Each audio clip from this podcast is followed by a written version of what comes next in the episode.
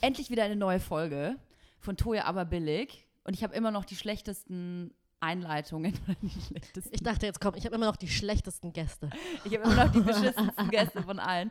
Nee, aber meine, mal, tatsächlich habe ich das Gefühl, dass meine Einleitungen immer so schlecht sind. Ich habe neulich, habe ich gesagt, herzlich willkommen bei Toya aber billig. Und da hat dann der Gast gesagt so, äh, sind wir im Fernsehgarten oder was? Man spult eh vor. Man, sp- was? Ja. Du spielst bei, Pod, du spulst bei Podcasts Ja, die vor? Einladung, die Einleitung, wer will die denn hören? Ja, also auf jeden Fall sitzt Melissa Carly vor mir. Hey. Beziehungsweise ich sitze vor dir in deinem Zuhause sogar. Mhm. Das finde ich eigentlich ganz geil, dass die Leute mich immer einladen zu sich nach Hause. Ja, weil hier fühlt man sich am wohlsten. Hier habe ich keine Angriffsmöglichkeit. du denkst, ich traue mich hier nicht, Ja. hier schwierige Fragen Ja. zu stellen. Doch, ich glaube schon. Verstehe.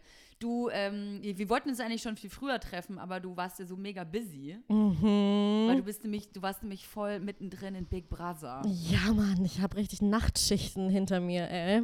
Du Aber hast, war äh, geil. Du hast äh, jetzt parallel quasi zur Big Brother Die- Sendung an sich, die auf wo nochmal lief, Sat 1? Sat 1. Mhm. Hast du auf Six eine eigene Sendung gehabt mit Jochen Bendel zusammen? Genau, genau. Die hatten wir jetzt zum vierten Mal. Ja. Äh, äh, die Promi Big Brother Late Night Show, ähm, wo wir uns ja, das nicht lustig machen, aber wir nehmen uns das Recht, über die äh, Be- Bewohner da zu lästern und unsere eigene Meinung so ein bisschen kundzutun. Ein bisschen Späßle hier, ein bisschen Späßle da. Und das Geile ist, die kommen halt immer danach auch zu uns. So, wir sind halt immer so diejenigen gewesen, die so die Patienten, die da aus dieser Klinik quasi rauskommen, so als erstes aufzufangen und so die erste psychologische Erstversorgung quasi zu, äh, durchzuführen. Aber sag mal, die Leute, die dann zu euch in die Sendung kommen, Mhm. Sind die direkt nach ihrem Rausschmiss, beziehungsweise Mhm. Ausdruck direkt zu euch in die Sendung Direkt. gekommen? Direkt. Das ist ja quasi nur so ein, ein Flur. Aber da bist du doch total gestört, wenn- Völlig. wenn du aus diesem Haus rauskommst. Völlig Banane. Und wir sind ja auch so richtig mies. Die sitzen ja dann da und wir so, übrigens, jetzt kannst du auch mal kurz fünf Minuten lang dich googeln. Kannst du mal kurz gucken, was dir so scheiße über dich geschrieben wurde. Ähm, und, ähm, Bei wem war das besonders äh, lustig oder extrem, würdest du sagen?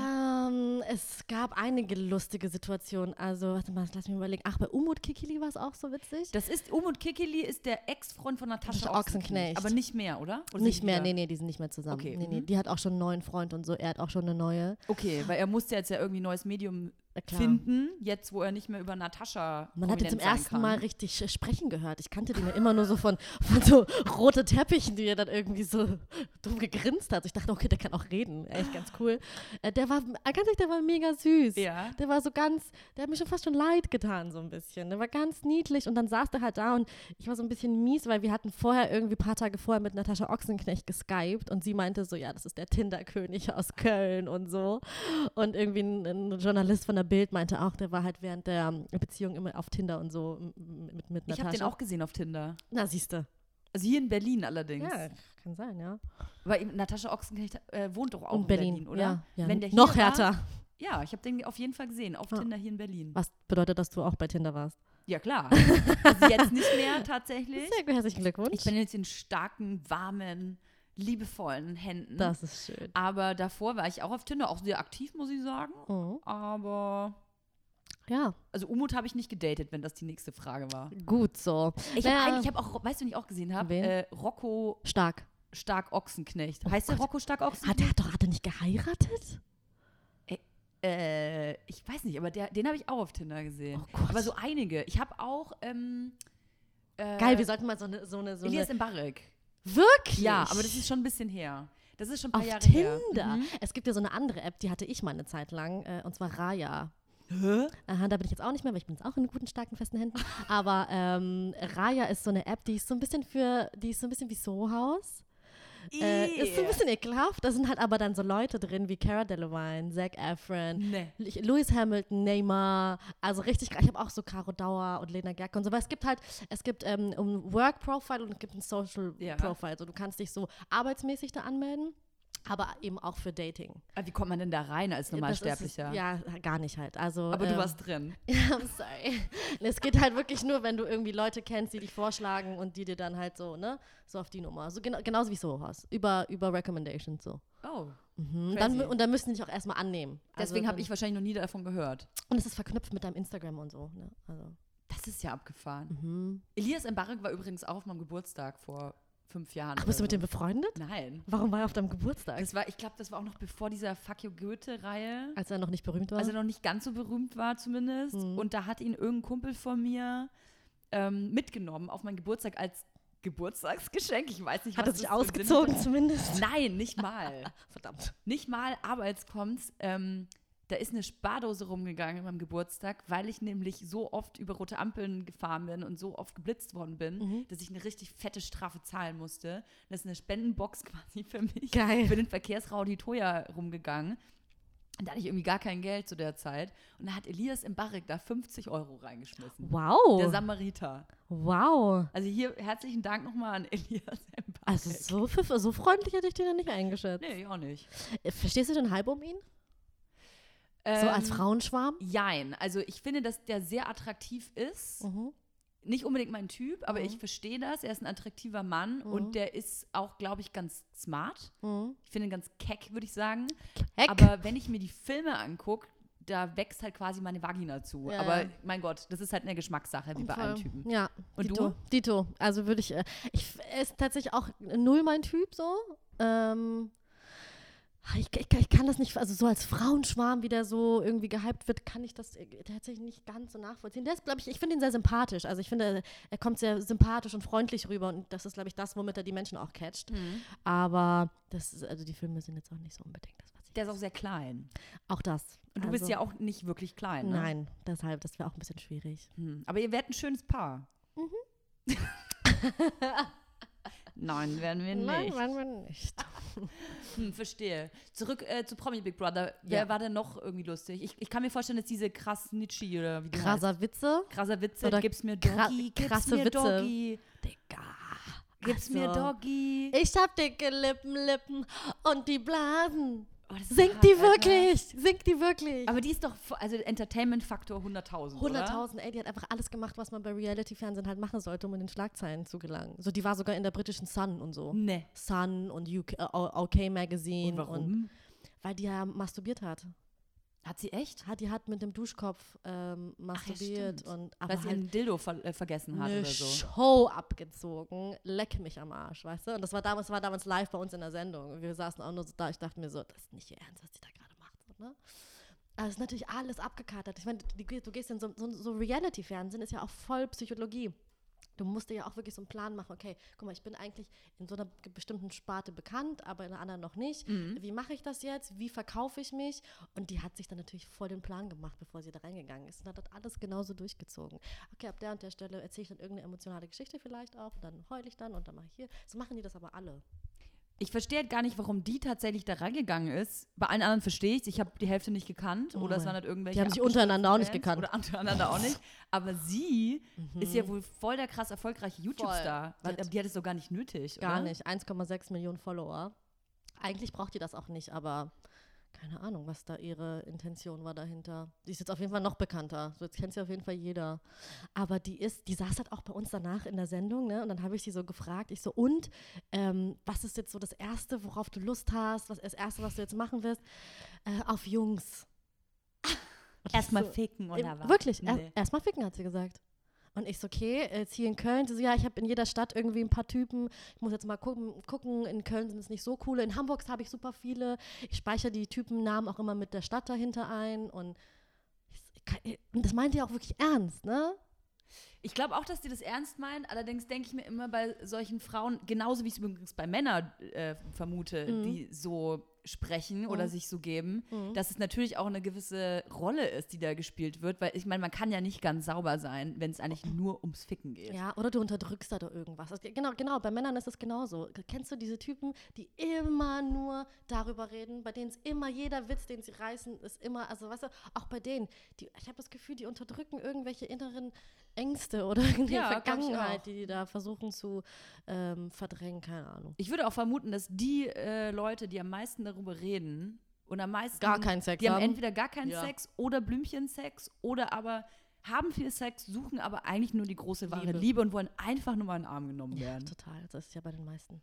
Ach, Krasavices. Äh. Ja. Wie heißt sie mit Vornamen nochmal? Katja. Katja. Eig Katja. eigentlich heißt sie anders. Eigentlich heißt sie Vogel mit Nachnamen. Vogel. Mhm. Wirklich? ja, was eigentlich noch viel witziger ist, hätte man noch viel mehr draus machen können. Aber äh, Stimmt, wäre lustiger gewesen. Mhm. Oh Manno. Aber ich kann mir vorstellen, also ich würde auch mit dir auch gerne mal einen Podcast aufnehmen. Ich glaube, das wäre mega witzig. Das glaube ich auch. Den wäre ein kleines Blatt vom Mund, ne? Nee, null. Und sag mal, hier die Wollny-Mutter. Ist doch klar, dass die gewinnt, oder nicht? Ja, weiß ich nicht, ob ich da das alles so 100% abgekauft habe, so am Schluss. Ne? Was denn, dass sie dauernd geweint hat mit ihrem Mama-Lied? Ja, ja, das war mir dann irgendwann auch ein bisschen zu viel. Ach, da muss man erzähl mal ganz kurz, was da passiert ist für die Leute, die nicht Big Brother geguckt haben. Ja, also äh, hier Silvia Wolny, die hat sich ja anfangs auch so verstritten mit Sophia Vegas, weil die ja schwanger war.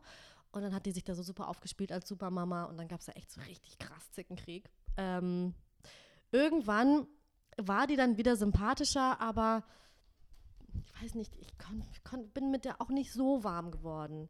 Und am Schluss hat die halt auch richtig hart so auf Tränendrüse gedrückt und die Kinder vermisst. Und ihre Tochter hat dann hatte irgendwie ein Lied auch ähm, geschrieben und eingesungen und das wurde dann im Haus auch gespielt und dann groß Tränen, Trara und äh, ja.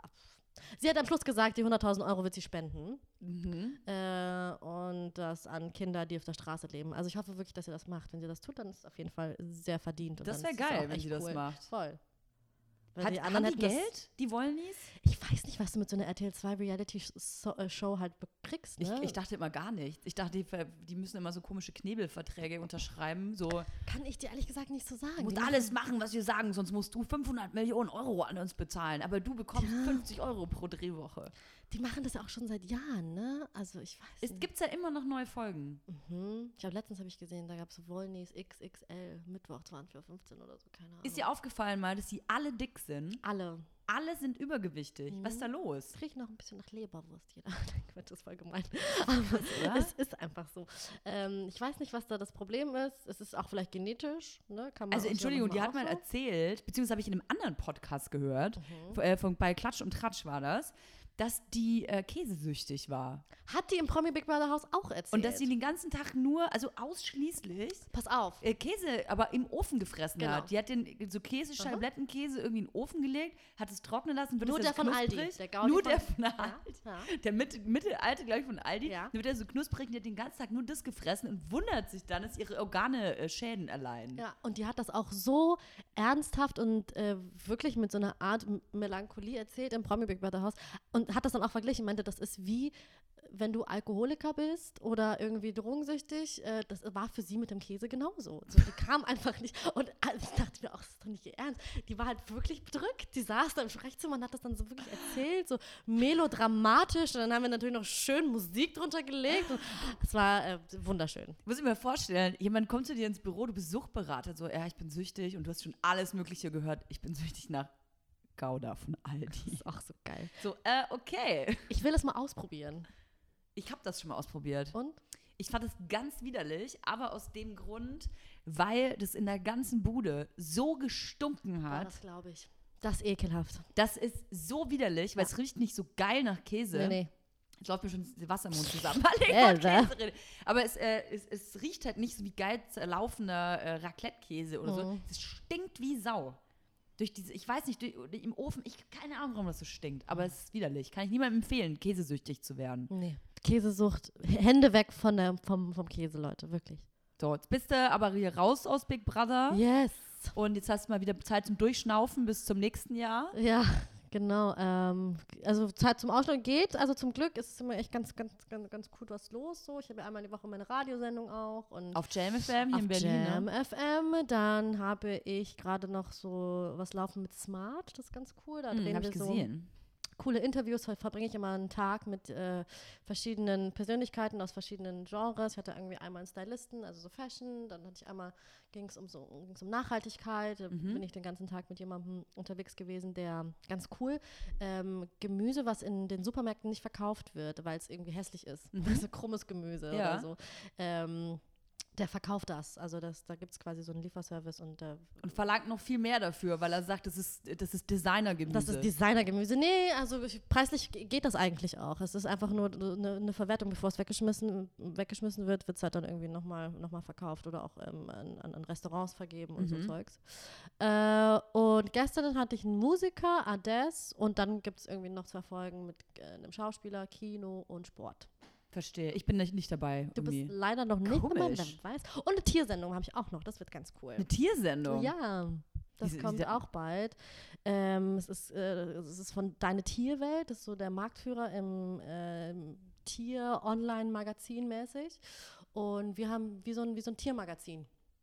Da mit, mit, in meiner ersten Folge war, äh, die ich gedreht habe, war mit Alpakas. Voll geil. Die sind voll trendy, habe ich jetzt. Ach nee, Lamas sind das, glaube ich, die so trendy sind Das jetzt, sind, ne? Al Alpakas sind richtig, richtig trendy, weil die sind eigentlich quasi wie Lamas, nur haben sie so eine Frisur wie du. Und Alpaka-Wolle ist auch mega geil. Ja, ein Alpaka-Wolle ist mega. Ey, mit was ich schon alles verglichen worden bin. An Frisur, He-Man, Alpaka. Ähm, Alpaka, Prinz Eisenherz. auch schön. Äh, dann der, der Dude von Schreck, dieser äh, ah ja, geil, ja, ähm, ja, ja, ich weiß, welche, ich weiß nicht, wie er heißt. äh, Lord. Äh, For Forquart. Lord Forquart, dann ähm, Amelie, das geht aber ja noch. mhm.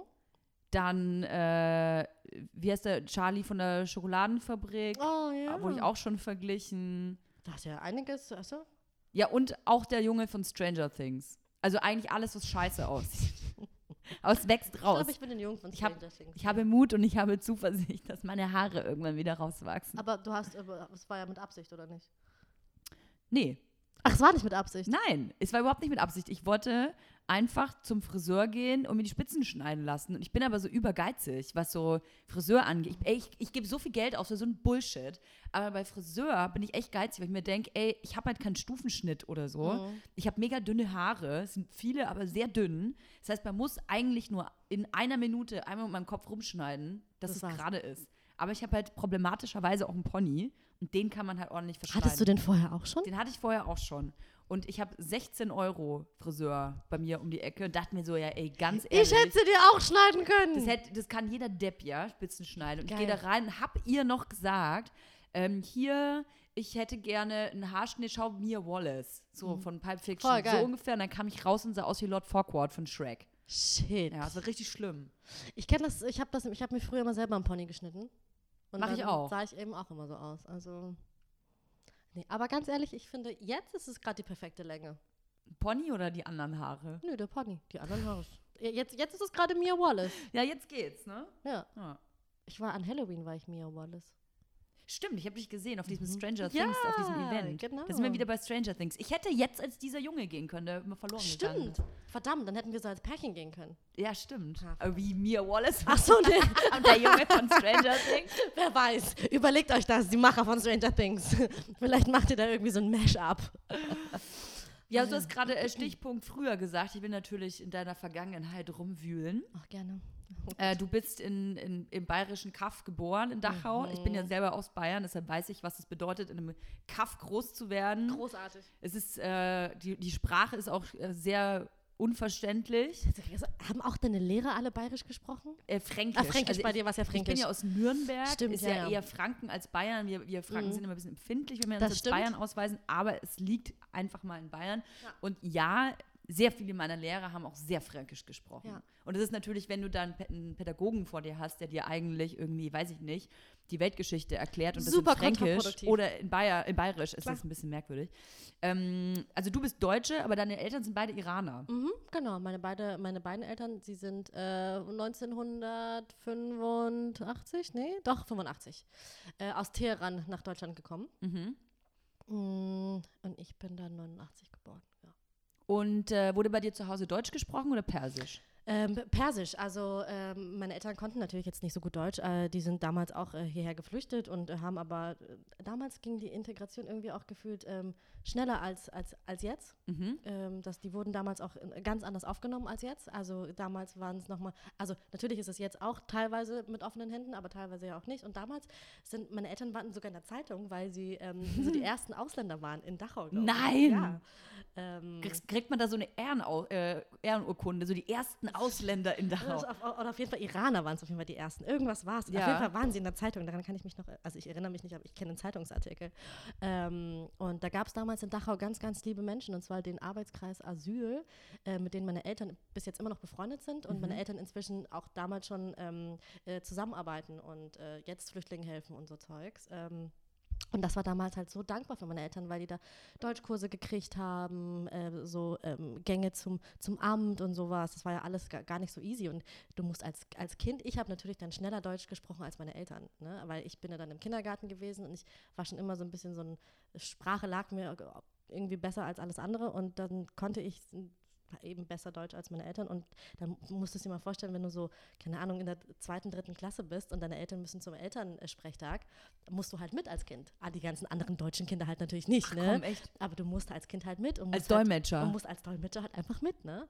Das ist ja geil. Das ist eigentlich auch immer ziemlich ja, witzig gewesen. Eigentlich ist es doch eigentlich äh, richtig perfekt als Kind Elternabend. Dann erzählen dir die Lehrer so, oh, Melissa hat so genervt, Alter. Die hat, die hat abgeschaut, schreibt eine 5 und 6 und du dann so auf Persisch, oh, ich Musterschülerin, die lieben mich, genau Mama. Genau so die lieben auch gemacht.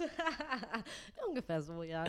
Ja, geil. Ja. Und ähm, in der Schule hast du dann, also klar, du hast dann nur Deutsch gesprochen, zu mhm. Hause nur Persisch. Ja, also meine sprichst Eltern, du bis heute nur äh, äh, sprichst du bis heute noch Persisch? Ja, ja, ich habe auch versucht ein bisschen äh, schreiben und lesen zu lernen, das ist aber nicht so einfach, es halt die arabische Spr äh, Schrift und alles und ähm, ich habe das irgendwann mit als Teenager kam ich dann irgendwann auf den Trichter, weil meine Eltern haben mir das Lesen und Schreiben nie beigebracht auf, auf, auf Persisch, ähm, weil sie gesagt haben, konzentriere dich mal aufs Deutsch. Mhm, also auf, schwer auf, aufs Deutsch ist schwer genug. Ähm, äh, aber ich war dann irgendwann als Teenager, war ich dann so weit, dass ich gesagt habe, okay, ich habe irgendwie Bock, das zu lernen. Und war dann so ein, zwei Jahre in so einer persischen Schule und kann es jetzt noch ein bisschen, aber ich, also halt nicht so gut. Ne? Mhm. Ähm, aber ja, ich spreche es immer noch perfekt. Meine Eltern, meine Eltern sind die allerwitzigsten. Die mischen so persischen Akzent mit bayerischen Akzent. Das ist so, mein Vater ist einfach der geilste, wirklich. Das ist so gut. Das immer, ich bin ein bayerischer Perser, sagt er immer. Das Ach, ist so geil. witzig, ja. Und ich kann mir vorstellen, als Kind, vor allem wenn man im Kaff wohnt, du hast mhm. gerade gesagt, ihr seid so die ersten Iraner oder eine vielleicht der mhm. ersten wenigen Ausländer gewesen, die mhm. überhaupt nach Dachau gekommen sind. Ja. Wenn man als kleines Kind mitbekommt, die Eltern sprechen eigentlich kaum Deutsch, man selber mhm. spricht im Kindergarten nur Deutsch, ja. weil die anderen verstehen vielleicht gar kein Persisch checkt man dann eigentlich überhaupt, dass man aus einem anderen Land kommt? Total. Weil du bist ja hier geboren worden. Voll. Und als Kind ähm, verstehst du das alles noch nicht so. Und ich fand das voll doof. Ich wollte halt unbedingt auch Deutsche sein, ne?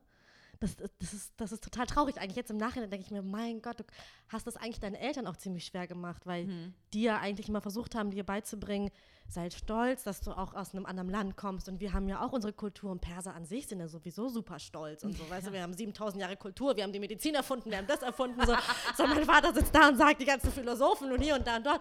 Und ich bin so, aber ich will sein wie Anna. Weißt du? Ist halt auch ein bisschen schwierig, glaube ich, gewesen. Aber, aber ähm, vielleicht auch nur, weil du die Einzige warst, die anders war, oder? Weil ja, Kinder also, hassen ja sowas generell. Genau, als kind, anders zu sein. Als Kind willst du halt so sein wie die anderen, ne? Und du willst nicht anders sein. Und äh, so war es aber. Irgendwann akzeptierst du dann irgendwann irgendwann hast du dann immer mehr auch Ausländerfreunde und dann checkst du das so. Aber äh, ich war tatsächlich schon immer, also es gab ja früher immer so die, die dann auch wirklich nur mit den Ausländern waren oder es gab dann die, die dann auch nur mit den Deutschen waren. Bei mir war das tatsächlich immer so ein Mittelding. Ich hatte nie irgendwie, dass ich mich auf eine Seite schlagen wollte, dass ich sagen wollte, okay, mhm. ich bin jetzt aber nur mit denen, die nicht Deutsche sind oder ich bin jetzt nur mit den Deutschen. Ich hatte immer dieses Zwischending. Also ich kann dir das auch nicht erklären, was das genau ist, aber ähm, habe das ja bis heute so, dass ich klar mich hier voll zu Hause fühle und das auch äh, mich auch als Deutsche sehe, definitiv. Ähm, ich arbeite was so fürs deutsche Fernsehen und für deutsches Radio und so, weißt du, das ist so völlig Banane eigentlich und du kommst eigentlich aus einem anderen Land. Ähm, und trotzdem bin ich halt wahnsinnig stolz auf meine, auf meine Wurzeln und äh, wo ich herkomme. Ich bin auch voll gerne im Iran. Also, ähm, Ach, du warst schon im Iran? Ja, schon, ja, schon öfter. Und es ist zwar komplett anders und ich könnte mir halt da nicht vorstellen zu leben, weil ich hier in Freiheit aufgewachsen bin. Und das ist da eben tatsächlich komplett anders. Also da kannst du nicht einfach so rumlaufen, da kannst du nicht die, die Dinge so machen, wie du sie hier machst. Mhm. Da könnte ich den Job nicht ausüben. Ähm, Erzähl mal, also der Iran hat sich ja auch wahnsinnig geändert, also vor allem, glaube ich, seit den 60ern. Das war ja eigentlich so ein Negative. Hippie-Paradies, so wirklich ein Hippie-Paradies. Ja, total. Ähm, meine Großeltern äh, waren auch dort und haben erzählt, wie wunder wunderschön es da mhm. ist. Äh, tolle Natur, ja. offene, sehr herzliche Gesellschaft und ja. Kultur. Ja, es ist immer noch so. Also wenn du die Natur ansiehst, du hast ja du hast so richtig so vier Jahreszeiten. Ne? Du kannst Skifahren gehen, äh, kannst aber auch auf die Insel. Also das, du hast ja alles da. Das, das ist schon mal äh, wahnsinnig schön zu sehen. Du fährst durch Teheran und hast halt vor dir die Berge in so einer Großstadt. Ne? Es ist echt richtig, richtig schön, was so äh, Scenery, Natur und alles angeht. ähm, dann die Herzlichkeit der Menschen immer noch so natürlich. Ähm, sind für mich die herzlichsten Me Menschen, beste Essen. Also das ist alles immer noch genauso. Was willst du andere Was sagen? willst, es ist tatsächlich so. Aber es gibt halt einfach immer noch Dinge, die äh, seit der äh, Islamischen Republik halt einfach so ein bisschen schwierig geworden sind. Äh, meine Mutter musste früher in meinem Alter Ah, wobei doch dann auch schon auch, aber früher halt noch nicht ein Kopftuch tragen und äh, durfte irgendwie äh, äh da, hier und dort äh, Dinge machen und das ist halt jetzt alles sehr viel schwieriger geworden für Frauen oder halt eben für andere Menschen. Also du kannst zum Beispiel auch so Sachen wie Homosexualität zum Beispiel, ne? Also, ist ja auch nicht erlaubt. Mhm. Todesstrafe kriegst du da im Iran, ne? Also, Wahnsinn. Aber was ich auch letztens äh, erfahren habe, das wusste ich tatsächlich gar nicht, Transgender sind erlaubt. Also du kannst dich quasi umoperieren lassen, das, das darf man, mhm. weil das dann quasi ein medizinischer Fall ist, wenn du quasi von an, weil dann bist du ja auch nicht, bist du ja auch nicht schwul. Also wenn Verstehe. du dich, wenn du dich umoperieren lässt, dann bist du ja quasi eine Frau. Weißt du? Also das, das darf man dann. Auch ganz weird. Ähm, und eben auch, äh, also dass die äh, Frauen, also man darf es man darf's nicht vergessen. Es ist klar gar nicht zu vergleichen mit Deutschland äh, von der Freiheit her und allem, aber trotzdem ist es, glaube ich, hat man immer noch ein anderes Bild. Also wenn du vor Ort bist und siehst, es gibt Frauen, die sind Anwälte, es gibt Frauen, die sind Ärzte. Es, also es, Frauen haben schon auch was zu sagen. Ja? Und auch, die Frauen zu Hause. Es ist nicht wie damals dieser Film Nicht ohne meine Tochter. Ganz im Gegenteil. So die Frauen sind meistens in, so in persischen Familien, so wie ich sie kenne, sind meistens die Frauen die Bosse. Also das mhm. ist in meiner Familie so. Das ist schon immer so gewesen. Mein Papa hat schon immer gesagt, deine Mutter ist der Chef. Das ist also auch in so Onkel, Tanten und so. Und ähm, die Familien, die ich so kenne, ist das so. Also es ist, man hat oft auch nochmal ein anderes Bild und es kommt auch immer darauf an, ähm, kannst es immer nicht so vereinzelt sehen, aber allgemein würde ich mir natürlich wünschen, dass da endlich mal nochmal irgendwie ein, ein Schwung kommt und das äh, wird aber, glaube ich, erstmal nicht passieren. Wann warst du da das letzte Mal? Äh, letztes Jahr? Vorletztes Jahr?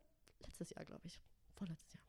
Ich muss ganz ehrlich sagen, ich, ich würde mich gar nicht trauen, aktuell in Iran zu fliegen, das meine ich ja. Guck wegen mal. den Vorurteilen auch, Was? weil ich vielleicht auch einfach keinen Bock habe, ähm, in ein Land zu fahren, wo ich ein Kopftuch tragen muss, Musst beziehungsweise halt, mich ne? verschleiern muss. Da mögen jetzt manche sagen, okay, Toja, das ist respektlos oder du hast einfach keine Ahnung von Kultur. Mhm. Ich persönlich sage aber, ich, ich äh, musste nie in meinem Leben ein Kopftuch tragen. Ich möchte mich nicht verschleiern mhm. und ich möchte das nicht tun, nur weil ein Staat oder mir eine Religion das vorschreibt, die ich selber gar nicht lebe. Das ist halt das Ding im Iran. Also ich finde ja persönlich inzwischen, ich war wie gesagt letztes Jahr schon da und ich finde das inzwischen mit diesem ganzen Kopftuch tragen halt lächerlich. Mhm. Komplett lächerlich, weil die Mädels tragen die Kopftücher halt so auf so halb also wirklich so, denn die Mäntel, die sie anziehen müssen, quasi um sich ein bisschen zu bedecken, sind halt so ganz kurz. Also mhm. es ist mhm. jetzt wirklich nicht so, dass man sagt, klar, da läuft immer noch so die Sittenpolizei rum. Mhm. Und wenn sie dich sehen und dich auf dem Kicker haben, nehmen sie dich auch mit. So. Gab es denn nicht so einen ganz großen Fall jetzt bei Instagram mit so Insta-Bloggerinnen, die eben äh, sich auch ohne Kopftuch teilweise zeigen? Ja, genau. Und super geschminkte, super sexy Frauen teilweise. Total. Und das Ding ist, zu Hause laufen die ja auch alle rum, wie wir halt auch rumlaufen. Mhm. Und ähm,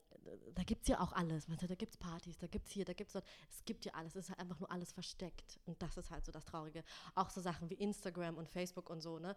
Facebook ist, also jedes Mal, wenn ich im Iran bin, brauche ich so, na, wie nennt man die, so Filterblocker, weil, ah, ja. die, weil die ja von der Regierung so Filter irgendwie du durchschießen. Die, die eine IP-Adresse so, ändern, oder? Nee, nee, damit du quasi Facebook nicht benutzen kannst, damit du oh, Snapchat wow. nicht benutzen kannst. Instagram geht, glaube ich, aber auch nur, wenn du diesen Filterbreaker da hast. Hm. Krass. Ja, voll anstrengend. Wenn man jetzt selber Eltern hat, die aus dem Iran kommen, beziehungsweise aus dem Ausland kommen mhm. und äh, selber aber Deutsche ist, wie, also ich glaube, es ist eine Frage, die dir wahrscheinlich schon ein paar Mal gestellt wurde. Ich finde es trotzdem interessant. Mhm. Fühlst du dich persisch? Ja, also schon, definitiv. Also ähm, meine Eltern haben mir die komplette Kultur mitgegeben, ähm, wie sie mich erzogen haben. Ähm, ich liebe die Kultur, ich liebe die Sprache, das, die Musik, das Essen. Also ich, das ist schon definitiv ein Teil von mir. Mhm. Aber ich bin auch ein großer Fan davon zu sagen, ey, ich bin Weltbürger, weißt du? Weil mhm. ich bin halt einfach so, keine Ahnung, wenn ich jetzt 20 Jahre lang in Italien wohnen würde, würde ich mich wahrscheinlich auch italienisch fühlen. So, ne? mhm. ne? Also ich glaube, es kommt immer darauf an, ich bin halt auch so ein wahnsinniger Assimilierer, egal wo ich bin, ich passe mich immer ganz gut an, wie so ein Chamäleon. Und ähm, habe aber dieses Persische definitiv so in meinen Wurzeln drin und im Blut drin und das wird auch niemals rausgehen. Ich glaube, nur da, wo du halt aufwächst, das nimmst du halt einfach mit auf.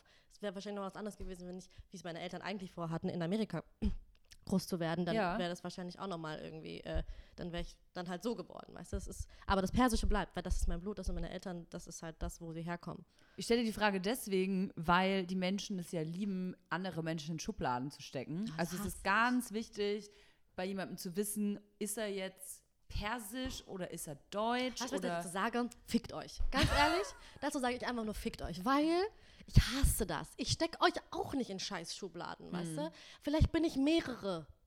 Schubladen. Ein ganzer Schrank. Vielleicht bin ich bipolar, weißt du? Keine Ahnung, nein. Aber vielleicht habe ich einfach mehrere, äh, nicht Persönlichkeiten, aber warum muss man denn einen Menschen immer in eine Schublade stecken? Also ich, das ist für mich, das ist, Ja. das ist eingeschränktes Denken, das äh, hat nichts mit irgendeinem, ähm, mit irgendeiner normalen Denke zu tun. Das macht man, ich weiß, und das ist, glaube ich, ähm, ich, ich glaube, der, nicht, woher der Mensch das versucht haben. halt immer einzuschätzen. Also jemanden irgendwie, wenn man jemanden kennenlernt, versucht man jemanden einzuschätzen. Mhm. Und dann helfen manchmal Schubladen und gewisse Vorteile, jemanden einzukategorisieren.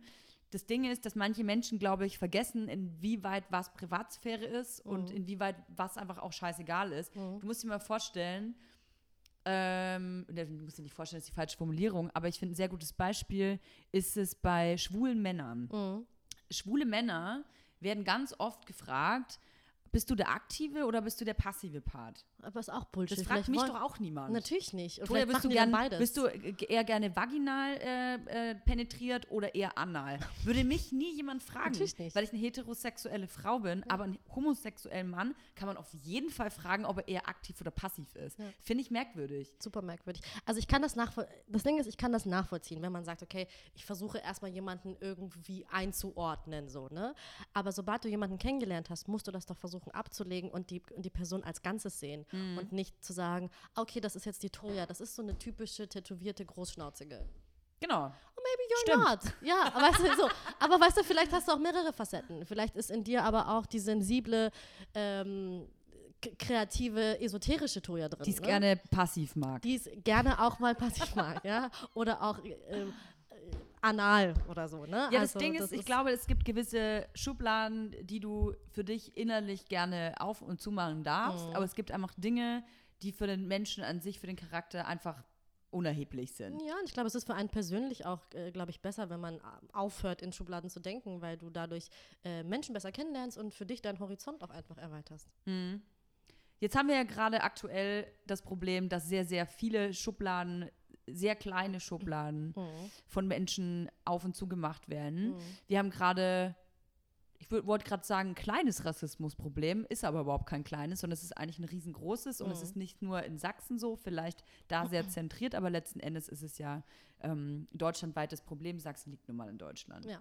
Wie kriegst du die aktuellen Geschehnisse mit? Weißt du, was ich witzig finde? Dass es immer da Aufstände gibt oder dass, dass sich da die Nazis irgendwie breit machen, wie in Chemnitz zum Beispiel, wo kaum Ausländer sind. Hm. Weißt du, was ich meine? Komm mal nach Kreuzberg oder komm mal nach Neukölln. So, da, da traut ihr euch nicht, das zu machen, weißt du? Da in ihrem Dörfchen, da wo vielleicht drei Ausländer, da, da sind nicht mal welche. Da stellen sie sich hin und machen, machen die Klappe groß auf, ja? Hm. Was gar keinen Sinn macht. Wahrscheinlich treffen die dreimal im Jahr irgendwie einen Ausländer und den finden sie dann kacke, weil der keine Ahnung was gemacht hat.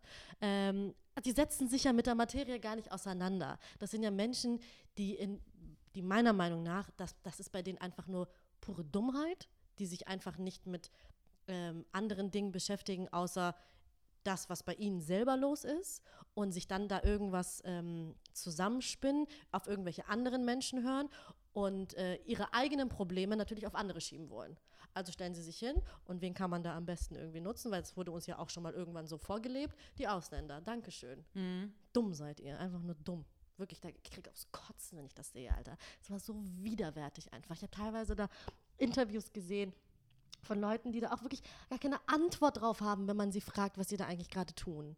Die wissen das Ja. teilweise gar nicht. Also ich habe ja in Chemnitz mich mit einigen Leuten unterhalten, die auch äh, ganz offensichtlich rechtes Gedankengut nicht nur vertreten, leben, Hm. sondern auch einfach verbreiten. Hm.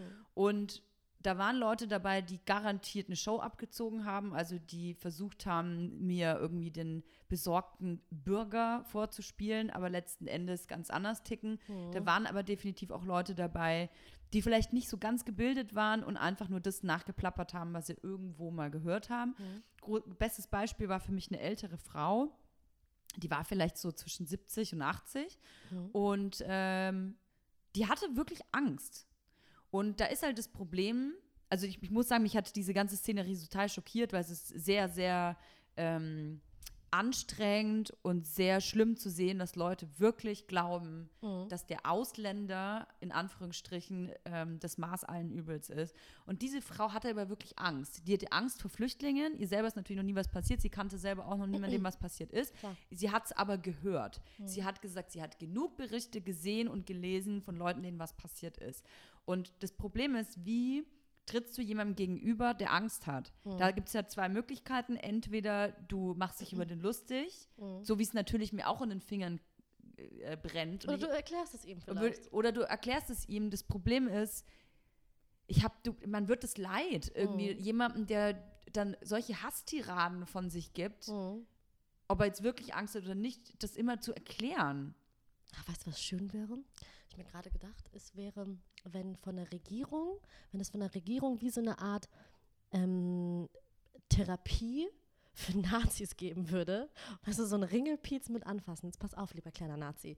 Das ist ein Ausländer. Und dann setzt man die vielleicht mal zusammen und lässt die einfach mal ausreden. Und zwar Mhm. ohne Gewalt und macht wie so eine Art Therapie, dass, da, dass man das Na Nazi-Sein als Krankheit angesehen wird und dass man die in eine Art Therapie schickt, damit sie dann einfach irgendwann vielleicht gesund werden, ja. Dass man äh, ihnen zeigt, dass der Ausländer an sich nicht das Problem ist. Ich bin halt der Meinung, dass die, also pff, das ist jetzt eine Theorie, aber ich glaube, dass die meisten Nazis, die sich wohl artikulieren können, vielleicht, wenn sie heimlich in ihrem Kämmerlein sitzen, eigentlich schon wissen, dass in Anführungsstrichen der, der Ausländer kein Problem ist. Mhm. Aber es ist halt einfach, seinen Hass oder seine Pro Probleme Mhm. auf jemanden zu übertragen, der eine Minderheit darstellt. Natürlich, natürlich. Ähm, Weil bei so Leuten wie du jetzt gerade sagst, so eine Art Therapie und Mhm. so, ey, es gibt so viele äh, ungebildete Leute Ja. mit rechtem Gedankengut, da sage ich, ey, super Idee, Hm. lass die da alle hinschicken und dann müssen die da mal ein paar Monate richtig hardcore äh, Weltgeschichte pumpen Ja. und belehrt werden, aber es sind eben bei Menschen, die wirklich Angst haben, Es gibt aber auch noch die richtig gefährlichen. Das sind die, die richtig intelligent sind. Äh, und die ähm, das wirklich bewusst machen und beziehungsweise dumm, aber schlau, ne? Richtig, das ist so, so, eine, so eine Art Fuchsigkeit. Und das ist nicht vielleicht Intelligenz, das ist vielleicht wie so eine äh, fuchsig so, ne? Die, die wissen, ähm, dass sie damit was erreichen können, dass sie damit vielleicht äh, noch mehr Menschen irgendwie ähm, beängstigen können und dadurch erhört werden, dadurch weiterkommen für sich und das eben ausnutzen. Ne? Ähm, das sind halt die Leute, die man stoppen muss. So AfD zum Beispiel. Ne? Also auch so ein Ding. Ganz, ganz, ganz schwierig. Also ich hatte mich ja mit der Franziska Schreiber getroffen, die selber Mitglied war für Jahre lang und die ganz klar auch äh, Einblicke gegeben hat, wie sich die AfD auch in gewisser Weise verändert hat, Mhm. von äh, vor vier Jahren bis jetzt. Mhm. Vor vier Jahren gab es eben ein paar Typen, Mhm. äh, egal ob männlich oder weiblich, die sicherlich rechtes Gedankengut hatten. Mhm. Aber so offen, wie das da jetzt gelebt wird in der AfD und auch äh, akzeptiert und toleriert wird, das gab es halt damals noch nicht. Mhm. Und jetzt ähm, sind aber Aussagen, wie zum Beispiel von Höcke, aller ähm, das Mahnmal hier in Berlin zu gedenken der Ja. Opfer des Nationalsozialismus sei ein Fliegen, nee, sei ein Schandmal oder aber von äh, Herrn Alexander Gauland, der dann sowas sagt wie, ja, die NS-Zeit ist ja auch nur ein Fliegenschiss in der Geschichte, die sollen sich alle mal nicht so an- äh, anstellen. Unfassbar. Das sind halt Aussagen, die dann einfach, ja, die, die, die kann man einfach anscheinend wieder so sagen, ohne Ja. dass die, ähm, dass die in irgendeiner Art und Weise bestraft werden. Ja, vor allem heutzutage. Wir sind im 21. Jahrhundert, du kannst twittern, was äh, eine Beatrice Storch twittert teilweise, wo du denkst so, ist das ihr Ernst? Also, und sowas sitzt irgendwie, weißt du, da hat irgendwie Mitspracherecht in unserem Land und das macht einem halt Angst, ne? wo du denkst, es kann doch nicht sein, dass man solchen Leuten wirklich Platz gibt in unserer Regierung. Ist schwierig. Also ich finde, mich wundert es auch, dass da, hatte ich mich ja ganz viel und lang darüber aufgeregt, dass dich da von politischer Seite so wenig echauffiert wird. Klar, die großen Parteien oder auch die kleineren von mir aus, die distanzieren sich vielleicht, aber ich Mhm. finde halt, dass Distanzieren bei sowas nicht mehr reicht. Mhm. Oder so Aussagen wie, das ist inakzeptabel oder das dürfen wir nicht tolerieren. Das sind so Wischiwaschi-Aussagen. Ja. Da verstehe ich nicht, wie man sich ähm, da so verhalten kann als Politiker, die doch eigentlich was oder immer meinen, sie könnten was Mhm. verändern. Glaubst du, dass es irgendwann das überhaupt nicht mehr geben wird? Oder denkst du- Rassismus? Mhm. Oder glaubst du, dass Rassismus immer ein Teil sein wird? Oder dass man irgendwann das besiegen kann? Das wie so, ein- wie so, ein, wie so ein Gut- und Böse-Spiel ist. Dass es wie so in so einem wie in so einem Film ist, dass man irgendwann weiß, okay, gut, gut hat böse besiegt. Oder wird Rassismus immer Teil, unserer, Teil unseres Lebens sein? Ich glaube, es, solange es Dummheit gibt, Mhm. wird es auch so Dinge wie Rassismus oder Gewalt Mhm. ähm, immer geben. Aber es ist eine Sache, die man halt ein Leben lang bekämpfen muss. Mhm. Also jeder Mensch muss eigentlich ein Leben lang äh, dafür kämpfen und dafür äh, stehen, gegen Gewalt zu sein, gegen Rassismus zu sein. Ich glaube, das ist wie so eine Aufgabe. Und es muss me- meiner Meinung nach auch einfach härter bestraft werden. Also Rassismus an sich und einfach nicht toleriert werden. Und das nicht als Nicht-Rassismus äh, zu deklarieren. Also weißt du, das, was ja heutzutage ganz äh, gerne mal passiert, dass man sagt, ja, nö, ich bin ja gar kein Nazi, ne? Also ich bin ja gar nicht rechts. Aber ich toleriere es halt nicht. Also ich finde es halt doof. Und ich mag meinen Nachbarn, der irgendwie äh, türkische Wurzeln halt halt nicht so gern. Ja, ich glaube, das Problem ist das, dass äh, Menschen müssen verstehen, dass sobald sie sich in eine Reihe mit Nazis stellen oder eine Gruppierung mit Nazis stellen, akzeptieren sie die Denkweise und die, die Art und Weise zu reden von diesen Nazis und sind deswegen auch Teil davon. Ja. Und ähm, wenn es so eine Demonstration gibt, wie zum Beispiel jetzt in, äh, da, vor äh, einer Woche in, in Chemnitz von äh, eindeutigen Neonazis, dann kann ich verstehen, nein, kann ich nicht verstehen, aber ich, ich, ich weiß, dass da Leute mitgelaufen sind, die keine Nazis sind. Aber wenn du einigermaßen Gehirnzellen hast, paar zumindest, dann stellst du dich doch nicht in die gleiche Gruppe mit Leuten, die irgendwie schreien äh, Adolf Hitler Hooligans oder einen Hitlergruß zeigen. So, ich persönlich würde niemals mich neben jemanden oder eine Gruppierung stellen wollen, der so denkt. Ich würde mich da absolut von distanzieren wollen. Und dann frage ich mich, warum stellt man sich dazu? Weil das meistens Menschen sind, die ähm, Probleme haben, beziehungsweise die die Schuld irgendjemandem geben wollen für ihre eigenen Probleme. Also äh, ich glaube, ein normaler Mensch, jemand mit normalem Menschenverstand, setzt sich ja erstmal mit sich selbst auseinander und reflektiert und guckt, okay, gerade läuft es in meinem Leben nicht so gut, was kann ich ändern, was kann ich tun. Dann gibt es aber die, die A, zu faul sind, sage ich dir auch ganz ehrlich, die zu faul sind, sich äh, mit sich selbst zu beschäftigen und lieber sagen, nee, der da vorne ist schuld. So. Und das machen die dann natürlich. Ist einfach, Auch. Das, ja. ist, das ist das Einfachste, was du machen kannst. Und das sind die Menschen da. Einfach. Ja, ich glaube aber, dass es ähm, oft auch eine Angst ist, mit der halt gespielt wird. Oder die Angst instrumentalisiert wird von den Leuten. Ähm, du, wenn es äh, auch gerade ältere Leute, die vielleicht arm sind, die vielleicht auch vielleicht ihr ganzes Leben lang gearbeitet haben, und dann kriegen die von irgendeinem Trottel zu hören, ja, du hast kein Geld, aber hier Ahmed aus, weiß es ich, was für ein äh, Land. Ja, aber der hast du gehört, der hat ein Handy.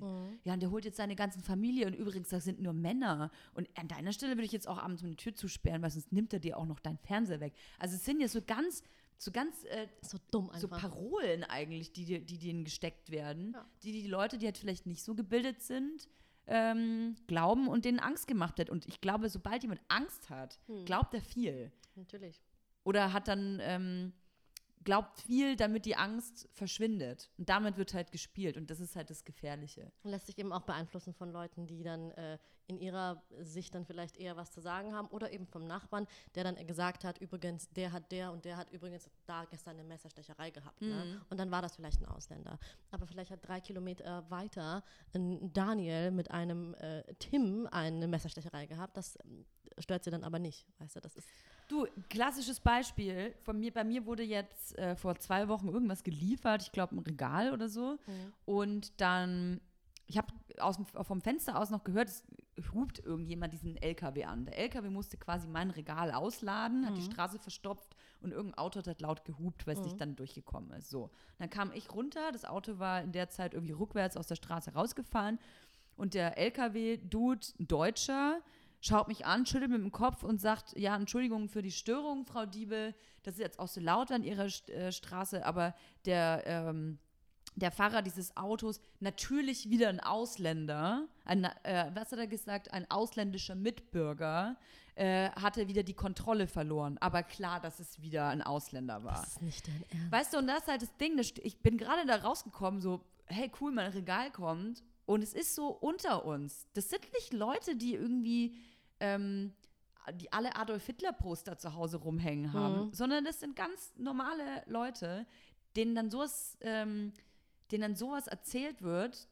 Klar, der Ausländer, der die Kontrolle äh, verloren. Ey, wenn es der Hans Dieter gewesen wäre, der, der die Kontrolle im Auto verloren hätte, dann hätte er bestimmt nicht gesagt, ja, Klar. klar war das wieder ein Deutscher, der, der die Kontrolle verloren hat. Das hat er nur gesagt, was ein Ausländer war. Natürlich, Rassismus passiert jeden Tag und das passiert nicht nur irgendwie wie vor einer Woche irgendwie groß da in Chemnitz, äh, wenn da irgendwie ein paar Leute demonstrieren.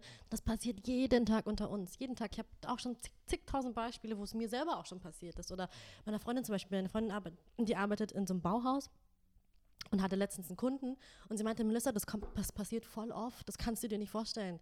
Und die ist Türkin. Was ist dir denn passiert? Kommt ein, kommt ein äh, Kunde und ähm, sie wollte ihm helfen, weil er irgendwas gesucht hat und sie wollte helfen. Und sagte, nee, von Ihnen möchte ich nicht bedient werden. und sie meinte so, und sie hat das halt schon gemerkt und sie meinte so, was ist denn der Grund? Nee, möchte ich einfach nicht. Und sie meinte, weil ich schwarze Haare habe. Ich bin auch Deutsche. Sie sind keine Deutsche.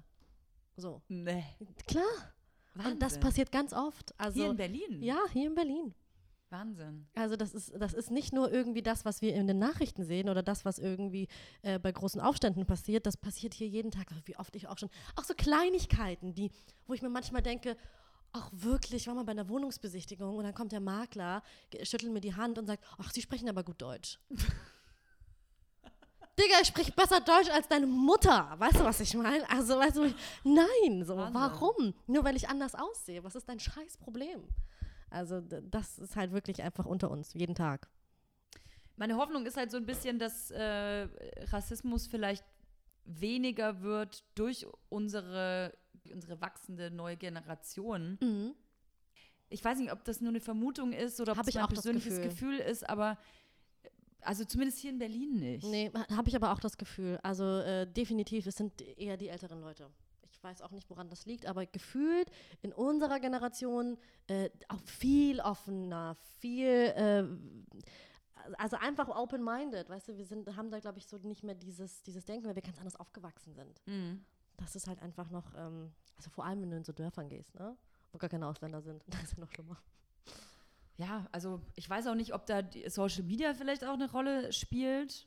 Ja, Ich habe das Gefühl, möglich. gerade so Sachen wie Instagram, und so, das ist halt so international. Ich meine, es ist einfach eine internationale Plattform. Ja. Du folgst allen möglichen Menschen aus allen Herren Ländern, Mhm. wo es halt nicht um die Herkunft geht, sondern halt von mir aus um das Make-up oder Ja. um den Style oder was ist um den, um, um den Humor. Aber es geht Mhm. eigentlich nicht mehr darum, wo jemand herkommt, sondern Nee. das. Du, du folgst ja jemandem, es klingt, klingt so bescheuert, du folgst dann jemandem, aber du folgst ja jemandem für das, was er macht. Genau, und da geht es nicht darum, woher er kommt. Ich Ja. folge irgendeiner ähm, Make-up-Tante aus, äh, aus den Emiraten, so, weißt du? Also dann Du, ich weiß halt, manchmal gar nicht, woher die, her also Ja. woher die kommen, ehrlich gesagt. Aber ist dir aufgefallen, dass diese, diese ganze Rassismusgeschichte, ne? Ich meine, da geht es ja immer um Ausländer, Ausländer, Ausländer. Aber ich meine, Ausländer sind nicht nur Türken und Araber. Also, weißt du, das muss man denen auch mal irgendwie klar Ja, machen. aber es gibt ja gute und böse Ausländer, ist ja ganz klar. Ja, Also ein das Holländer ist ja ein halt- guter Ausländer, ein Ja. Schweizer sowieso, Österreicher, ganz tolle. Das sind die Vorzeige-Ausländer. Aber Warum? alles, was schwarze Haare hat und braune Augen hat, da muss ich ihn enttäuschen, es ist ein schlechter Ausländer. Das ist Warum? Ich Wahnsinn. verstehe das nicht. Ja. Nur weil wir eine andere Kultur haben, einfach komplett, ne? Ich glaube, das ist, ne, ich glaube, der einfache Mensch, der ungebildet ist, hat Angst vor allem, was ihm fremd ist. Alles, was er nicht kennt. Mhm. Was auch anders ist. Ich verstehe das nicht. Wobei ich sagen muss, aber ganz ehrlich, ne? Also der, ich kenne das auch so aus meiner Kultur. Mhm. Rassismus ist ja nicht nur ein deutsches Ding, es gibt ja überall Rassismus. Und ich, Mhm. sogar in, im, im Iran ist auch Rassismus groß. Äh, das denkt man vielleicht nicht so, aber und das sehe ich, das sehe ich genauso bei Türken, das sehe ich auch genauso bei Arabern. Ähm, finden sich selbst schon immer auch am tollsten. Ne? Also wir haben genauso das Problem, dass wir oft im Iran auch Probleme, dass die, dass die Iraner an sich auch Probleme mit Afghanern haben zum Beispiel. Okay, also ich Das wollte ist gerade fragen, es ist kein Patriotismus? Nein, nein, nein, es ist kein Patriotismus, aber es ist schon Rassismus, ja. Also Okay. es ist, ähm, also es ist schwierig, schwierig, das zu erklären. Es es ist vielleicht nicht so in einem Ausmaß, weil wir so die, die, die Geschichte natürlich nicht so haben wie hier in Deutschland. Mhm. Ähm, aber du spürst das schon. Was sind so die Vorurteile von Persern gegenüber Afghanern? Das sind die Ungebildeteren, das sind halt die, die das Arbeiter, weißt du, die eher so, die eher so die Drecksarbeiten eher machen im Iran, Ach so, was. weißt du? Mhm. Und das ist aber natürlich nicht so. Es gibt ja genauso wahnsinnig gebildete Afghaner, genauso Ärzte und Anwälte und alles, ne? Aber das sind halt so Vorurteile, die ganz viele Iraner haben. Ja, ganz komisch, aber das gibt es bei uns eben auch. Ich glaube, dass jeder Mensch, egal wo er herkommt, Vorurteile hat. Ja. Das ist halt einfach, wie ich schon ganz am Anfang gesagt habe, es ist halt einfach für einen Menschen, Mhm. jemanden in eine Schublade zu stecken, Mhm. damit man ihn besser handeln kann. Ja. Äh, vielleicht sollte einfach jeder Mensch für sich mal so ein bisschen nach links und rechts gucken und nicht versuchen, das Leben so einfach zu sehen und einfach nur den, den, den einfachsten nächsten Schritt zu machen, sondern Es ist halt nicht schwarz-weiß alles. genau und ja. offen sein für alles andere und auch mal offen sein für Dinge, die man nicht kennt, weil das bringt einen weiter. Wenn solange du immer nur es ist, solange du immer nur Erdnüsse frisst, weißt du nur, was wie Erdnüsse schmecken. Aber wenn du auch mal eine Rosine dazu nimmst, dann merkst du so, oh geil, Rosine und Erdnuss zusammen, ziemlich nice eigentlich. Mhm. Ja? Aber das weißt du auch erst, wenn du die Rosine probiert hast. Machen die meisten aber nicht. Die denken sich so, nö, Erdnuss weiß ich, schmeckt mir, Rosine will ich gar nicht. Rosine, weißt du was? Die sortiere ich sogar aus. Alle Rosinen raus. Nur die Erdnüsse. Also, ich will jetzt kein falsches Bild von mir machen, aber ich hasse Rosinen. Ey, ich mochte Rosinen als Kind auch Ich würde nie. niemals eine Erdnuss mit einer Rosine zusammen Ich mochte die essen. als Kind auch nie. Seitdem ich erwachsen bin, mag ich Rosinen. Siehst du, das ist der Unterschied. Du bist rassistisch, ich nicht. nicht was. Du machst es dir wieder einfach. Komm, wir können ja was, zu was Leichterem un- umschwenken. Mhm. Was hast du denn als Kind, weil du gerade gesagt hast, du hast als Kind Rosinen nicht gemocht Mhm. Und jetzt magst du die. Jeder hat es. Was gab es noch, was du als Kind gerne Boah, gemocht hast? alles, was ich jetzt Ah, liebe, irgendwann gehasst hast und jetzt magst du es? alles, was ich jetzt liebe, habe ich als Kind gehasst. Das, daran merkst du, du bist alt. Daran merkst du, du bist 30. Ähm, alles so wie ähm, früh schlafen gehen Ja, klar. und solche Sachen. Das sind alles so. Wein hat mir als Kind auch nie geschmeckt. ja, Plötzlich Alter, komm, mag aber Alkohol mag doch kein Kind. Nein, Quatsch. Aber ähm, auch so Sachen wie, oh, das muss, das muss ich wirklich ein Buch lesen als Kind. Und jetzt Ja. denke ich mir, oh geil, einfach mal wieder ein Buch lesen. Weißt aber du? das sind ja Sachen, die alle Kinder nicht mögen. Und ja. Äh, und- früh schlafen gehen, was äh, ich gar Alkohol, nicht, Kaffee. Also bei mir war es zum Beispiel sowas wie Avocado. Ja. Das war für mich das Schlimmste auf der ganzen Rosenkohl Welt. Habe ich gehasst, habe ich gekotzt, wenn ich Rosenkohl essen musste. Richtig gekotzt. Ah, krass. Mhm. Nee, hab ich auch. Ich, hab, ich war wie so ein Mülleimer. Ich glaube, ich habe eigentlich fast alles gegessen. Ja, ich habe sonst eigentlich auch alles. Außer Rosenkohl gab es bei mir eigentlich nichts. Und es war bei mir auch als Kind so, dieses, kommen wir wieder mal zurück auf das Thema. Ähm, zu Hause gab es dann immer persisches Essen. Ah. Und ich war halt ähm, Kinderhort ähm, bis zur vierten Klasse, weil meine Eltern beide gearbeitet haben. Und ich war dann immer so, nach der Schule, das war ganz cool, nach der Schule bin ich dann immer in den, in den Hort gegangen. Und da war man dann, hat man Hausaufgaben gemacht und so und auch gegessen, eben bis nachmittags, bis die Eltern einen abgeholt haben. Und ich habe irgendwann angefangen, das deutsche Essen lieber zu mögen als das persische. Essen. Doch. Und meine Mutter war irgendwann so, du kannst doch nicht das deutsche Essen lieber mögen. Das war aber so. Ich hatte da keinen Bock auf das persische Essen von meiner Mama. Was gab es bei euch dann immer zu Hause? Persisches Essen ist meistens mit Reis Mhm. ähm, und dann sind das so, keine Ahnung, verschiedene Soßen, Mhm. Fleisch, so, das ist so Hm. jedes Mal was anderes. Mega geil, jetzt, ich würde sterben, wenn meine Mutter mir jetzt irgendwie persisches Essen machen würde, so, ne? Gehe jetzt so einmal die Woche persisch essen extra. Ja. Ähm, und früher war das so, habe ich das Hortessen, was auch noch das, so das widerwärtigste Hortessen so halt, ne? so halt. Fischstäbchen und, Voll, so Kinderessen halt, und ne? was gab es halt im Kindergarten auch immer Fischstäbchen, aber auf jeden Fall immer so ein Riesending, ne? Voll Fischstäbchen und Pommes und äh, Pizza und Nudeln Stimmt, und sowas ja. halt, Nudeln. ne? Nudeln gab es ja irgendwie Nudeln. gefühlt immer, ne? Immer. Ja, Ähm, die Deutschen lieben Nudeln. ja. Und persisches Essen ist eigentlich relativ gesund, also viel, viel Gemüse und sowas auch. Und Perser essen auch ganz viel Obst und so Zeugs. Äh, das war als Kind alles immer so, äh, nee. Und jetzt will ich niemals wieder Fischstäbchen essen. Gepuncht. Wobei doch, ich habe letztens. Oh, manchmal ist ah, ich habe mir letztens erst Fischstäbchen gekauft. Bullshit. Ich habe meistens Fischstäbchen in, mein, in meinem Gefrierschrank. Ey, ich habe neulich gegessen, aufgepasst, jetzt wird es ein bisschen eklig.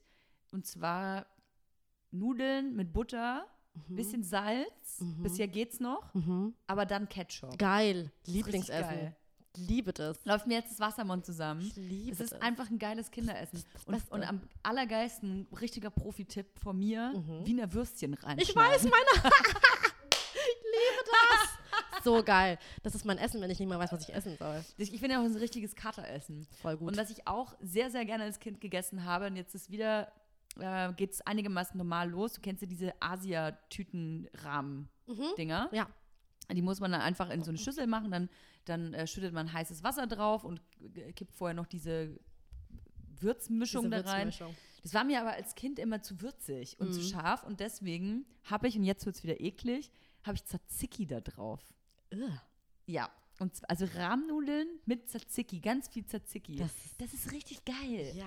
Ja, ich, ohne Scheiß, jeder, jeder, der jetzt zuhört, bitte probiert das aus und gebt mir danach eine Review. Lustig. Ich habe ich hab früher, ich habe die tot gegessen, diese Dinger. Ich Diese Rahmen. Ich habe ganz viel Zeit in Asien verbracht früher. Und dann war das immer so, Wieso das denn? Lange Geschichte. Ich habe teilweise in Bangkok viel Zeit verbracht, ein bisschen fast auch schon gewohnt. Als so. Prostituierte, oder? Als äh, Ladyboy habe ich, hab ich in Bangkok. Nee, das ist äh, voll die lange Geschichte mit meinem Ex-Freund, mit dem ich das erste, also der erste Freund, den ich hatte, mit dem ich vier Jahre der war Ladyboy. Der war Ladyboy und hat da gearbeitet am Strich. Ähm, nee. Und dadurch, dass der so viel Geld verdient hat als Ja. Ladyboy, weil er so ein Ja. guter Ladyboy war, bist Ja. du mal nach Bangkok geflogen. Genau, nee, der hat, der hat tatsächlich Mode gemacht und ähm, hat da ganz viel produzieren lassen und eingekauft und so und Mhm. haben äh, da eben sehr viel Zeit verbracht. Und ähm, ich habe da so ein bisschen mitgemacht einfach damals. Ich habe so nach dem Abi, wusste ich noch nicht, was ich machen soll und dachte so, oh geil, so ein Label mit aufbauen. Why not? Ist eigentlich ganz geil. War, war auch geil. Als junger Mensch nach Bangkok hätte ich auch Voll geil. Bock Das, ich drauf sag, das gehabt. war wie so ein BWL-Studium drei Mhm. Jahre. Ähm, ich habe halt alles von A bis Z irgendwie mitgekriegt, von Einkauf bis wie macht man irgendwie Labels, äh, wie bestellt man, ich, wir waren in China, haben uns so, haben so Tüten machen lassen und so Zeug. Ne? Geil. Richtig geil. Aber dann eben diese ganzen, diese Rahmennudeln auch ganz aufgefressen. Ist auch einfach billig, ne? Ja. Aber Bangkok ist 20 ja eigentlich Cent. auch günstig, oder? Mhm. Da zu leben? Klar, voll. Mit dem Geld, was du hier verdienst, da zu leben, das läuft. Ah, crazy. Das war geil. Wie, äh, wie jemand, der noch nie in Bangkok war, Mhm. wie muss, wie Mhm. muss man sich da verhalten, au- Anstrengend. dass man nicht äh, überfahren wird und, äh, Pff, aber es nicht über die Straße rennen. und nicht zu viele Drogen aus Versehen isst? Ach, nee, da musst du, das ist nur, das ist nur im Film. so. Das war das Hangover. Ne? Vorurteile, Toya Diebel. Wirklich. Ähm, ähm, äh, Bangkok ist halt super anstrengend, ne? Eine Mhm. ganz, ganz anstrengende Stadt. So, du kommst frisch geduscht aus deiner Haustür und bist halt sofort wieder eklig, pitschnass und äh, voller Dreck. Ähm, aber eben auch, also Viel Verkehr auch, viel ne? Verkehr, ganz viel Menschen, ganz viel Gerüche überall. Daran musste ich mich super gewöhnen. Du gehst durch die Straßen über, riechst nach Fischsoße. Ich dachte, ich kotze die ersten paar Tage. Aber dann irgendwann gewöhnst du dich voll dran. Ich habe es dann irgendwann auch voll vermisst, wenn ich nicht da war. Mhm. Ähm, weil es nochmal so, so ein anderes, anderes Lebensgefühl war. Und wenn du irgendwie ein Wochenende Zeit hattest, bist du irgendwie zwei Stunden dem Auto rausgefahren und warst irgendwie in Hua Hin oder so, so, so eine Insel und hast halt sofort, sofort Meer vor der Tür. Oh, geil. Das ist halt schon geil. Ja. Und äh, China warst du auch? China war ich auch. Ich war, äh, ich war mal zwei Monate in Guangzhou. Mhm. Das ist, ähm, ich kann kann dir sagen, das ist so die, Fa die Fabrik der Welt. Also alles, was du hier siehst, wird quasi da hergestellt. Ne? Also in deiner Wohnung, oder? quasi. Hier ist übrigens alles aus Hier sieht es China. übrigens aus wie im China-Laden. ja. ähm, das ist wirklich so. Also da gibt es so. Überall so Hello Kitties hier bei Melissa Stell mal vor, wie Wohnung. geil das wäre. Ähm, das kannst du dir vorstellen, dass du zum Beispiel hast so ein komplettes Viertel wie, keine Ahnung, hier so der Kiez so, ne? Ja. Nur Taschen. Dann geht's weiter, Ah ja. nur Schuhe, nur Pelz. Also wie eine Produktionsmetropole. Stadt. Ja, also Ja. wenn du auch so, so drüber fliegst, siehst du halt nur blaue Dächer. Und das sind halt so, die Fabriken haben halt blaue Dächer. Crazy. siehst halt nur, die, die, die sind auch so krass, die Chinesen, ne? Die machen ja einfach alles nach. Alles, alles, alles. Es geht ja von, von allem gibt es halt Duplikate. Ich habe sogar einen BMW X5 gesehen, was kein BMW X5 war.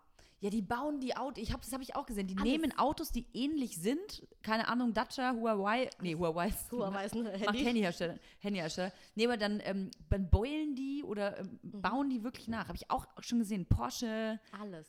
Mercedes, alles gibt's. X5. Ich bin sogar mal damals in so einen Laden iPhones. gegangen. Alles. Hu- Hunde, äh, Hunde. Hunde werden Hunde nachgemacht. Ich weiß nicht, ich bin damals in so einen Laden gegangen und dann hat die mir wirklich so eine, so eine, so eine Vogue hingelegt und war so, ja, blätter durch, sag mir, welches Kleid du haben willst. Nein. Ja. Dann wird es nachgeschneidert. Und dann wird es aber komplett nachgeschnitten. Du kannst ja natürlich dann aussuchen, welche Stoffe du haben willst, so. Ähm, und umso mehr du zahlst, umso besser wird es von der Qualität halt. Ja, aber eigentlich ist es doch ein geiles Prinzip. Also ich meine, hier, ich, ich habe ja mit äh, Ines Anjoli da lange drüber gesprochen, Mhm. dass ich das so äh, äh, krass also nicht ungerecht, aber total bescheuert finde, Mhm. dass man irgendwie manchmal für ein Kleid von Chanel, Gucci, Prada, Versace Mhm. dann so 3000 Euro hinblättert oder 2000, ich, ich weiß nicht mal, wie viel sowas kostet. Ja, so gut, ja. Aber dann, äh, dann quasi eigentlich dir das einfach nachschneidern lassen kannst. Klar, natürlich. Für 200. Klar, kannst du auch. Aber dann ist es halt nicht Chanel. Und dann ist es halt nicht Versace. Das ist halt natürlich nochmal eine Tradition und äh, eine Liebe und, eine, und, ein, und ein Label, was du natürlich da mitkaufst. Ne? Also nee, aber also natürlich nicht bei, also bei Chanel habe ich diese Liebe irgendwie nicht mehr. Hast du nicht mehr. Also ich- millionenfache Ausführungen. Ich glaube, ich, ich glaube, es ist, nee, ich glaube, mit Liebe meine ich eher so für sich selbst. Ich glaube, dieses Gefühl von, okay, geil, ich habe mir gerade ein Chanel-Kleid gekauft. Und dann dieses Gefühl von dieser Chanel-Box aufzumachen und dann Chanel-Kleid da rauszuholen. Ich glaube, das ist einfach wie so eine Art Ding, die du da mitkaufst, weißt du? Das ist äh, ja, halt ein jahrelang Statussymbol Du kaufst- geistig genau. daran auf. was sich jahrelang irgendwie aufgebaut hat und äh, seit Jahren da irgendwie immer noch etabliert. Genau, aber es ist wie so ein, wie, wie eine Rolex, wie ein Auto. Ich glaube, das, ist, das kannst du natürlich alles auch günstig haben. Und Mhm. das wird dich genauso, vielleicht nicht unbedingt ganz genauso glücklich machen, aber es reicht definitiv. Aber ich, es ist eben dieses Gefühl, was du da halt da irgendwie noch mitkaufst. Wie war das für dich in äh, China zu leben? Manche sagen ja China, ne? China. Ne, in China habe ich ja nicht wirklich gelebt, das war mehr so Bangkok, Thailand. so, mhm. Äh, China war ich einfach nur öfter auch da. Ähm, China ist tatsächlich nicht so meins. Das war mir zu anstrengend. Leben auch wahnsinnig viele Menschen, ne? Das sind mir das sind zu viele Menschen, dann sind die alle sehr, sehr businessorientiert. Also im Sinne von, du hast das Gefühl, da, wenn du so ein Zeitraffer, das ist, das ist alles wie Zeitraffer, ne? Das ist alles, alle laufen in eine Richtung, alles ist so Ellbogengesellschaft und äh, Jetzt reden wir die ganze Zeit über Schubladendenken und Vorteile. Jetzt kommt jetzt schon kommt, schlecht vor. Und jetzt wirklich, jetzt machen wir das genau das. Es ist, ist natürlich einfach mal so pauschal gesagt, ne? Ist einfach ein Land für mich gewesen, was ich jetzt nicht so als Lieblingsland zum Wohnen hätte jetzt. Gut, es sind halt andere. Werte da wahrscheinlich auch, ne? Ja, die Chinesen sind ein tolles, also echt ein tolles Volk, was äh, auch so ähm, Arbeit angeht und wie die, also muss man gucken, wie die sich entwickelt haben, weißt du? Also das ist ja unfassbar. Absolutes Tech- Tech-Kultur. das ist ja und überleg mal. China ist eigentlich immer noch ein Entwicklungsland und haben mehr Geld als was weiß ich wer. Also äh, rein theoretisch ist China noch ein Entwicklungsland. Echt? Ja.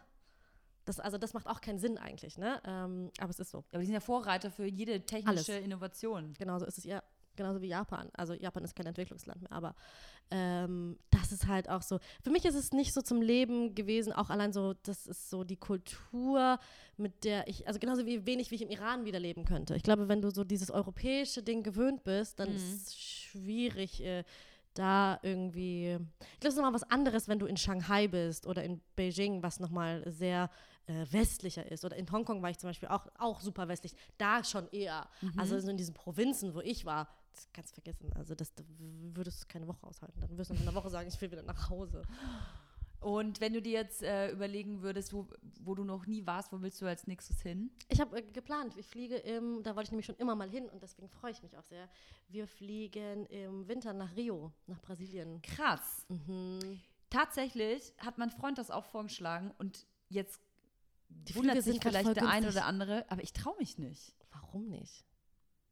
Pass auf, das ist Brasilien ist ja, ich meine, wird Ja. immer so von äh, Kriminalität und man muss aufpassen und äh. Kapstadt auch. Kapstadt war ich auch und mir ist gar nichts passiert. Ja, aber Kapstadt, das ist so, das ist für mich so dieses äh, Blogger-Paradies, da, da habe ich Also keinen ich hab- Bock dahin ich zu hab- fahren. Ja, aber wobei ist das, ja, du, also ich fand es schon sehr interessant zu sehen. Das ist unfassbar. Also was du da, was du da an ähm, Unterschieden hast. Du bist natürlich genau das, genauso, wie du es gerade sagst. Äh, auf der einen Seite im Bloggerparadies und alles sieht aus wie in Beverly Hills und fährst drei Straßen weiter und das ist halt einfach Townships. Ne? Ja, das will ich jetzt nicht unterstützen, dass du auf dem Golfplatz irgendwie in deinen 300-Euro-Schuhen stehst und Voll. nebendran ist ein Slum, wo die äh, gerade versuchen, ihr Du Mittagessen stehst irgendwie nicht zu mit deinen erklauen. 300-Euro-Schuhen auf dem Tennisplatz so. Golfplatz. Golfplatz. Ja. ja, das irgendwie, das kann ich nicht. Ich glaube, Ja, aber wenn du dir das so denkst, dann kannst du ja nirgendwo hinreisen, weil es gibt ja immer diese Kluft zwischen Arm und Reich. Guck dir Indien an. Die Kluft zwischen Arm und Reich ist einfach in diesen Ländern so wahnsinnig groß. Äh, das kennen wir hier einfach gar aber ist es nicht in Kapstadt, ist es ja schon sehr die weiße Hoheit und die schwarzen Townships. Ist es. Und ich mag diese es. Apartheid nicht. Also Ja. ist es in Die meinen immer- Augen einfach. immer noch, Einfach ja. dieser Unterschied zwischen schwarz und weiß und alle, ich meine, ich, meine Eltern waren erst da und ähm, haben mir dann auch erzählt, dass eigentlich alle Angestellten, die Ja. irgendwo sind, die Schwarz sind schwarz. Ja. Und auf sowas habe ich keinen Bock. Ja. Ich kann das schon nachvollziehen. Ich kann das schon nachvollziehen. Also ich fand es äh, krass zu sehen. Mir war das vorher gar nicht so bewusst, ehrlich gesagt. Erst als ich da war, ist es mir aufgefallen und ähm, du machst dir da halt schon wahnsinnig Gedanken. Also sitzt da abends schon, denkst du so, okay, wow, also das ist tatsächlich, also das weißt du so von Erzählungen, aber wenn du es dann wirklich siehst, Mhm. wird es dir erst mal richtig bewusst. Mm, Jetzt machen wir so Cut und zwei Wochen später, ich sitze in Kapstadt. Ah, wirklich. Ich spiele Golf. Aber äh, um auf Rio zurückzukommen, ich habe mit ganz vielen Leuten gesprochen, die äh, schon öfter in Rio waren und so. Ja. Und die dann auch zu mir gesagt haben, weil ich gesagt habe, boah, ich will auch mal voll gerne in so eine Favela gehen und so, ne? Und Echt, da bist du hin? Ja, aber ich bin auch so ein, also ich will das dann auch immer alles. Ich will das dann alles sehen Aber wa- warum willst du das sehen? Also, ich meine, das ist ja eigentlich, das, da leben arme Menschen, die eigentlich gar keinen Bock haben, da zu leben, so, ne? Ähm, das ist aber Bullshit. Ich glaube, Nee? das, nee, aber ich glaube, das ist, äh, das ist nicht so. Also ich, klar gibt es Menschen auch, die hier leben und die keinen Bock haben, hier zu leben. Ich glaube, wenn du, ähm, wenn du da lebst, ähm, bist du auch zufrieden äh, mit dir selbst und mit dem, was du da hast. Ich Aber glaube, es wird- Favela ist ja nochmal was, also ich meine, es ist ja kein Haus, wenn ich- es wenn ist ja ich- eine Hütte, so eine zusammengeschusterte Na- Hütte eher. Natürlich, aber wenn du dir, also wenn du dir darüber Gedanken machst, dass wenn ich jetzt dahin reise, dann sehe ich da Menschen, die unglücklich sind. Wenn ich jetzt da reise, Mhm. dann sehe ich da Menschen, die unglücklich sind. Pff, ich kann auch nach Kreuzberg gehen, dann sehe ich genauso Menschen, die unglücklich sind, weißt du? Also Ja. ich glaube, da geht es mehr darum, auch äh, seinen eigenen Horizont zu erweitern und selbst mal irgendwie zu sehen, wie es ist und auch mal wirklich auch, auch mal nachvollziehen zu können, ähm, wie es ist und sich vielleicht mal auch in andere hineinversetzen können, um vielleicht auch mal das, was wir hier haben, mehr schätzen zu wissen. Also ich glaube, das ist auch nochmal so ein Punkt. Und was ich gehört habe, ist, dass es in den Favelas selbst ähm, viel, viel sicherer sein soll als ähm, draußen, also da als irgendwie auf den normalen Straßen Rios, weil die äh, Gangs in den Favelas keinen Bock haben, dass da Bullen hinkommen. Also wenn die da so einen Tourist sehen, warum sollen die denn angreifen? Dann kommt eine Polizei und dann gibt es da Stress und das wollen die ja gar nicht. Ich habe halt immer so das Gefühl, also bei dir ist natürlich nicht, aber dass Leute, die mit mir dann erzählen, ja, sie, ge sie gehen nach Brasilien zu, in die Favelas oder äh, fahren nach Kapstadt wegen den Slums und so, Mhm. dass es eine gewisse Art und Weise von so Armutstourismus ist. So mal abchecken, wie es da ist und ja, oh, ist voll arm und dann mache ich ein paar Fotos mit armen kleinen schwarzen dickbäuchigen Okay, Kindern. das und geht gar Und dann nicht. fliege ich wieder nach Hause und ja, dann sehe ich mal, wie gut es mir eigentlich geht. Dann habe ich Mhm. vielleicht keine äh, D- Depression mehr von meinem Burnout aus der Werbeagentur. Hm. Nee, also ich glaube, das ist so eine, so, eine, so eine Kopfsache. Also wenn du da so rangehst, dann würde ich sagen, bleib zu Hause, definitiv. Ne? Mhm.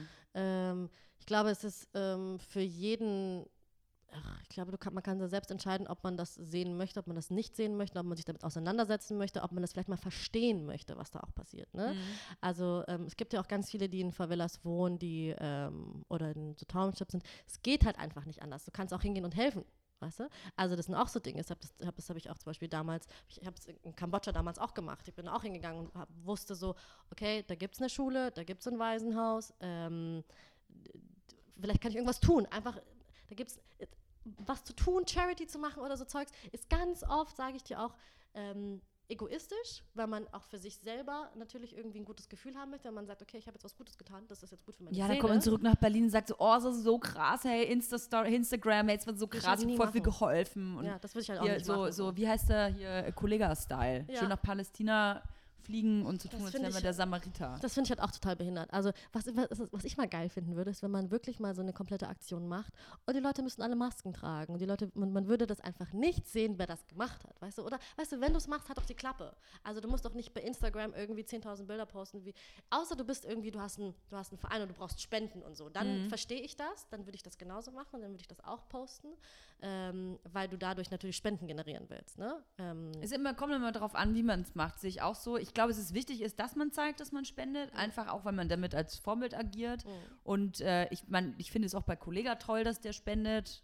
Ich glaube zumindest, dass er das tut. Es kommt darauf an, ob du damit hausieren gehen willst, um dir selbst irgendwie einfach ein besseres Image zu geben, oder ob du es wirklich machst aus Überzeugung und weil du ähm, dadurch äh, Spenden generieren möchtest, andere, andere dazu ähm, Motivieren willst, motivieren genau. willst äh, dass sie das eben auch tun. Ich glaube, das ist äh, so ein Ding, was du definitiv auch mit dir selber um, ausmachen musst. Ich glaube, du fühlst dich auch nicht, nicht, nicht so gut, wenn du da hingehst, einfach nur mit dem Gedanken, geil, ich mache das jetzt irgendwie geil, um ein geiles Image zu haben.